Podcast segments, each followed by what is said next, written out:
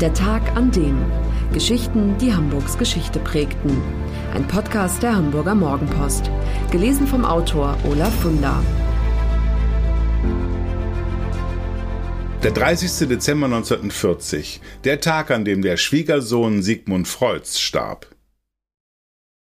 Es kann gut sein, dass Sie Besitzer eines fotografischen Schatzes sind, ohne es zu wissen.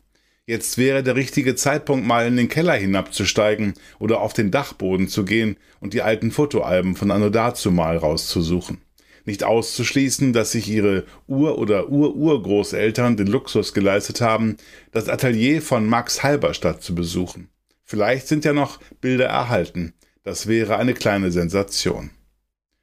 Vor allem er würde sich über solche Funde freuen. Wilfried Weinke, der 66-jährige Hamburger Literaturwissenschaftler und Publizist hat es sich zur Aufgabe gemacht, Halberstadt vor dem endgültigen Vergessen zu bewahren. Im Museum für Hamburgische Geschichte läuft noch bis zum 3. Januar 2022 eine absolut sehenswerte Ausstellung über Leben und Werk des jüdischen Fotografen. Weinke hat sie gemeinsam mit dem Gestalter Uwe Franzen konzipiert. Es ist eine der besten historischen Ausstellungen in Hamburg seit Jahren. Wir schreiben das Jahr 1909. Halberstadt ist 27 und hat zwei Jahre zuvor sein Fotoatelier am Neuen Wall eröffnet. Da schellt eines schönen Septembertages die Glocke an der Eingangstür. Ob Halberstadt den Mann, der im Türrahmen steht, sofort erkennt und ob ihm gleich klar ist, was für eine Berühmtheit er da vor die Linse bekommt, wir wissen es nicht. Jedenfalls entstehen bei diesem Besuch Fotos, die Geschichte schreiben. Die Bilder des bärtigen Mannes im grauen Anzug mit ernstem, distanziertem Blick, der in der Hand eine Zigarre hält, kennt jeder. Immer, wenn ein Buch oder ein Artikel über Sigmund Freud publiziert wird, den Gründer der Psychoanalyse, wird zur Illustration ein Foto aus dieser Serie abgedruckt. Wie es kommt, dass ein Hamburger zum Haus- und Hoffotografen Freuds wird?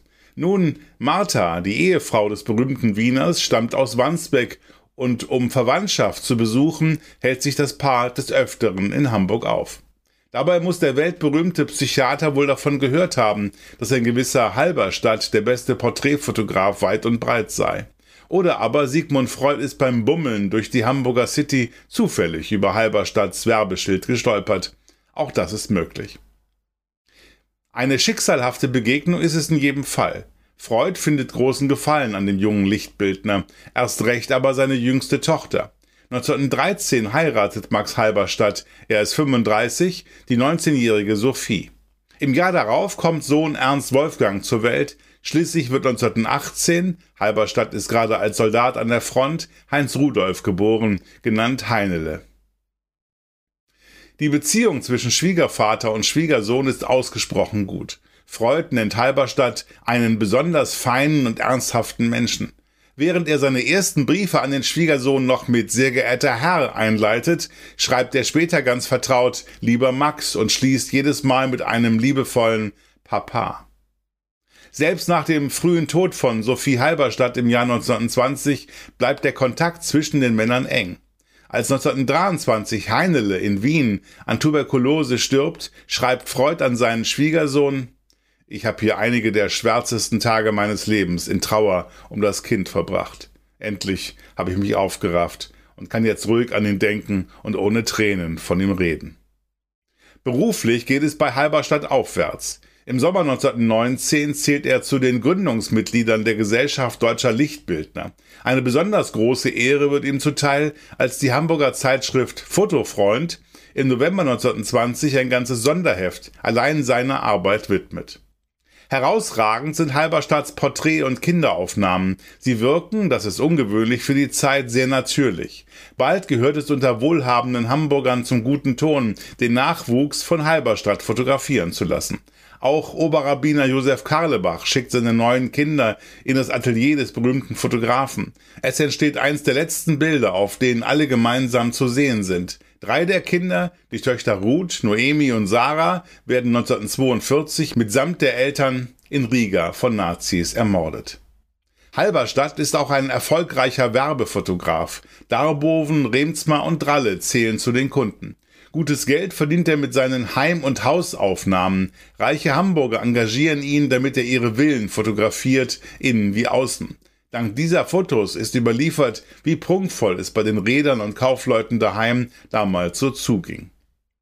Die schönsten Fotos Halberstadt sind jedoch die, die Hamburg zeigen, wie es vor der Zerstörung des Zweiten Weltkriegs aussieht. Mit Vergnügen streift Halberstadt über den Altonaer Fischmarkt, fotografiert die Markthändler in Aktion. Toll sind seine Hafenbilder, sind die Fotos von den Landungsbrücken und vom Schiffsverkehr auf der Elbe. Im November 1923 heiratet Halberstadt erneut. Bertha Katzenstein heißt seine zweite Frau, ebenfalls eine Jüdin. Zwei Jahre später kommt Tochter Eva zur Welt. Nur wenige glückliche Jahre sind der Familie vergönnt. Als 1933 die Nazis an die Macht kommen, geht es rapide bergab, wirtschaftlich und auch sonst. Firmen stornieren ihre Aufträge, immer weniger Menschen kommen, um sich fotografieren zu lassen. Weil er sich seine Wohnung nicht mehr leisten kann, zieht Halberstadt mit seiner Familie ins Atelier. Er erkennt früh, dass es in Deutschland keine Zukunft mehr für ihn gibt. Im April 1936 emigriert er über Rotterdam, Antwerpen und Dakar nach Johannesburg, arbeitet dort zunächst für ein Reklameatelier, bevor er 1938 sein eigenes Fotostudio eröffnet. An seine alten Erfolge kann er aber nicht mehr anknüpfen. Die Verfolgung durch die Nazis, die Vernichtung seiner wirtschaftlichen Existenz und der schwierige Neuanfang in Südafrika, all das setzt seiner Gesundheit zu. Er stirbt am 30. Dezember 1940 im Alter von 58 Jahren. Daheim in Hamburg gerät der einst berühmteste Porträtfotograf der Stadt in Vergessenheit. Dafür sorgen die Nazis. Und es gibt nach 1945 Menschen, die aktiv dazu beitragen, dass das auch so bleibt. Beispielsweise Fritz Kempe, einst NS-Propagandafotograf, der es nach dem Krieg zum Leiter der staatlichen Landesbildstelle bringt. Als er ein Buch zur Geschichte der Fotografie in Hamburg verfasst, unterschlägt er Halberstadt einfach. Es ist ein großer Zufall, dass diesem Künstler nun doch noch sehr spät eine Würdigung zuteil wird. Wie es dazu gekommen ist, das schildert Wilfried Weinke so. Alles habe mit einem Fax begonnen, das er 1999 aus Südafrika erhielt. Damals suchte ich für eine Ausstellung nach Fotografen jüdischer Herkunft. Daraufhin meldete sich bei mir die Tochter von Max Halberstadt, die mir auch direkt eine Fotografie ihres Vaters zuschickte, ein Porträt von Sigmund Freud. Ich war völlig von den Socken, ich hatte ja keine Ahnung, und ich begann zu recherchieren.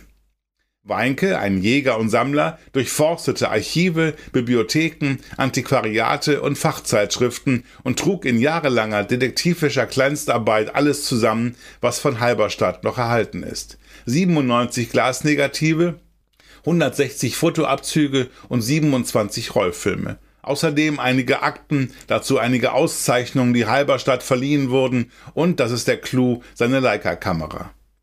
Seit die Ausstellung läuft, bekommt Weinke Post aus der ganzen Welt. Häufig sind es Juden, deren Vorfahren emigrierten und die nun ihre alten Fotoalben durchgehen. Und siehe da, etliche bislang unbekannte Halberstadt-Aufnahmen tauchen mit einem Mal auf. So wird die Sammlung immer größer. In einem Fall ist daran sogar die Mopo schuld. In der Serie Der Tag an dem berichteten wir im September 2020 über Kenneth Hale aus New York, der als Klaus Heilbutt in Hamburg geboren wurde und kurz nach der Pogromnacht 1938 mit seiner Mutter und seinem Bruder aus Deutschland floh. Im Mai 2021 starb Kenneth Hale im Alter von 99 Jahren und im Nachlass fand Sohn Kevin Kinderfotos, die, ja, Sie werden es schon ahnen, von Max Halberstadt stammen. Nun sind nicht nur diese alten Aufnahmen Teil der Ausstellung, der Mopo-Artikel mit der Lebensgeschichte von Klaus Heilbutt alias Kenneth Hale liegt ebenfalls in der Vitrine. Kevin Hale war total gerührt, als er vor wenigen Tagen in Hamburg zu Gast war und die Ausstellung besuchte. Und so erfährt nicht nur der Fotograf posthum eine Würdigung, einer seiner Porträtierten ebenfalls. Für alle, die Hamburg und Hamburgs Geschichte lieben, der Hinweis, die neue Ausgabe des historischen Magazins Unser Hamburg ist im Zeitschriftenhandel erhältlich mit 130 Seiten Stadtgeschichte, lebendig und packend erzählt für 8,95 Euro. Das war der Tag an dem Geschichten, die Hamburgs Geschichte prägten. Eine neue Folge lesen Sie jeden Sonnabend in Ihrer Mopo und hören wöchentlich einen neuen Podcast. Noch mehr Historisches aus Hamburg, wie zum Beispiel das Buch zu dieser Serie oder die Magazine Unser Hamburg, finden Sie auch online in unserem Mopo-Shop unter www.mopo-shop.de.